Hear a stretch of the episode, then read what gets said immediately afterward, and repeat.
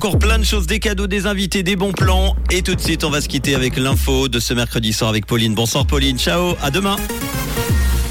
Bonsoir à tous. La ruée vers les paris sportifs inquiète à l'approche du mondial.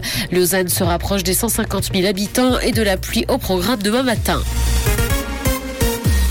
La ruée vers les paris sportifs inquiète à l'approche du mondial. Les associations de prévention s'inquiètent de ce phénomène. Il a notamment explosé à Genève depuis la pandémie. Une campagne de prévention y a d'ailleurs été lancée et elle est baptisée En un clic, tout peut basculer et est centrée sur le mondial au Qatar. De nombreuses personnes fragilisées se sont retrouvées isolées et ont découvert les jeux en ligne à l'occasion du premier confinement. La popularité du jeu se constate également dans les kiosques.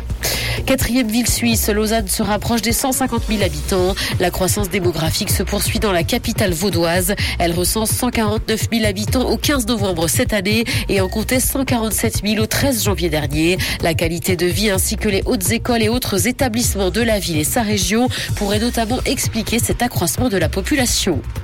Arc lémanique, une grande étude a été lancée sur l'évolution des comportements face à l'urgence climatique. Plus de 10 000 personnes viennent de recevoir un questionnaire de l'EPFL sur leurs habitudes en matière de mobilité. Le projet de recherche comportera plusieurs volets et va d'ailleurs s'étaler sur 5 ans. L'objectif, mieux connaître les habitudes de vie et de consommation des ménages, ainsi que d'identifier les leviers pour l'action publique pour limiter le réchauffement climatique.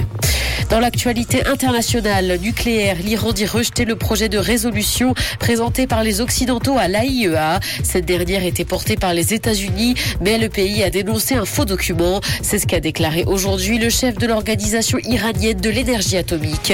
Il accuse Washington d'avoir été au courant que ces documents étaient faux. Des données confidentielles de la multinationale Continent ont été mises en vente après une cyberattaque. Les conversations du président du Conseil de sécurité seraient notamment concernées par ce piratage. Des informations relatives aux finances et à la stratégie du groupe en font également partie. 55 millions de fichiers auraient été mis en vente au total, le tout pour un montant de 50 millions de dollars. Musique, après Spotify, Taylor Swift a fait planter Ticketmaster.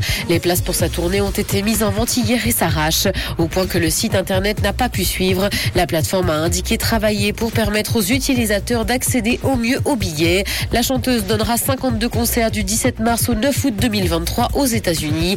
Les dates de concerts en dehors du pays seront par ailleurs annoncées prochainement. Le ciel sera très couvert demain matin et de la pluie est attendue. Côté température, le mercure affichera 10 degrés à Morges et Carouge ainsi que 12 à Genève et Gland. Bonne soirée à tous sur Rouge.